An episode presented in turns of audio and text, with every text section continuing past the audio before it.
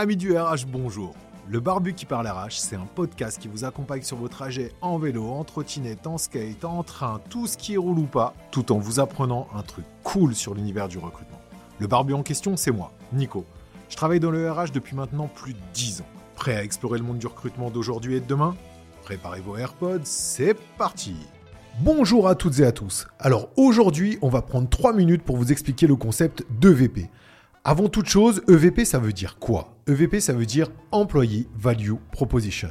C'est ce qu'on peut traduire en français par proposition de valeur pour les employés. Ça contient tout ce que l'employeur peut proposer à ses salariés dans leur quotidien en échange de leur travail. En gros, c'est un contrat entre deux entités, une entité morale qui est l'entreprise et une entité physique qui est le collaborateur. C'est la création d'une relation entre les personnes. Le VP repose sur cinq éléments la rémunération, la culture et la vision. Il faut donner du sens et en 2024, il faut plus que jamais donner du sens. La gestion des compétences et le parcours professionnel. On en a parlé dans un autre podcast, on parle là de GE2P ou même de Strategic Workforce Planning. Comment on accompagne les collaborateurs dans leur développement pour développer l'entreprise et au sein du développement même de l'entreprise. C'est également l'environnement de travail.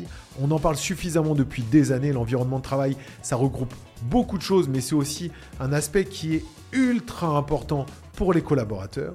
Et enfin, les avantages et les bénéfices qui peuvent être complètement différents, mais qui sont une proposition de valeur qui est donnée par l'entreprise. Alors, comment on fait pour mettre en place cette EVP ben, Il y a plusieurs étapes.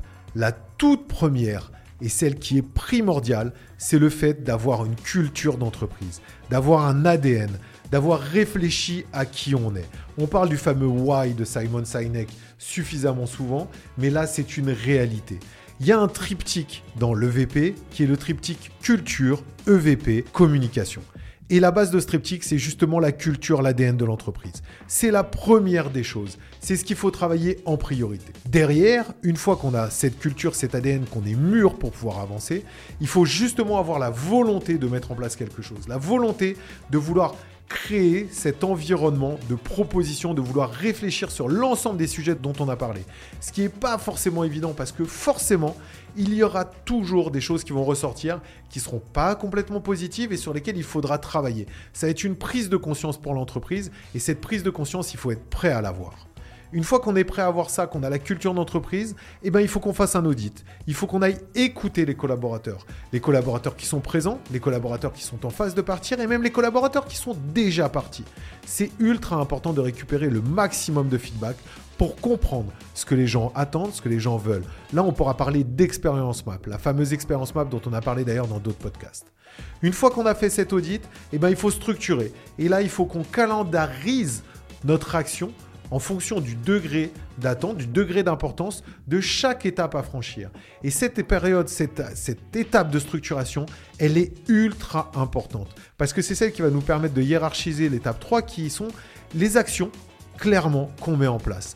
Quelle action on va mettre en place, lesquelles on choisit et surtout le fait d'être actif. On a audité, on a structuré, maintenant il faut passer à l'action. Enfin, la dernière étape, c'est mesurer l'efficacité de la mise en place de votre VP. C'est pas dur. Vous refaites le feedback et l'expérience map que vous avez fait en amont pendant l'audit, 6 mois, 1 an, 2 ans après avoir mis en place votre VP, qui peut déjà prendre un certain temps. À ce moment-là, vous pourrez mesurer le retour et l'efficacité des mesures que vous avez mises en place. N'oubliez pas, la base de l'EVP, c'est vos collaborateurs, c'est l'employee value proposition. Le VP vous sert avant toute chose à fidéliser vos collaborateurs et à leur proposer ce qu'il y a de mieux, la meilleure expérience quotidienne possible. Le VP en 2024, c'est une réalité. Toutes les entreprises ne peuvent pas y aller parce qu'elles n'ont pas toute la maturité pour pouvoir y aller. Mais par contre, si vous l'avez, si vous avez la volonté d'avancer, allez-y. Ça sera un avantage concurrentiel énorme. On n'attend plus, on se lance. Merci à tous les survivants qui sont restés jusqu'au bout. C'était le Barbu qui parle RH, le podcast sur le recrutement d'aujourd'hui et de demain. Vous pouvez me retrouver sur LinkedIn, Nicolas Pazetti, aka le barbu qui parle RH. Si vous avez kiffé, la meilleure façon de nous soutenir, c'est de laisser un super avis 5 étoiles sur votre plateforme d'écoute. À très vite pour un nouvel épisode.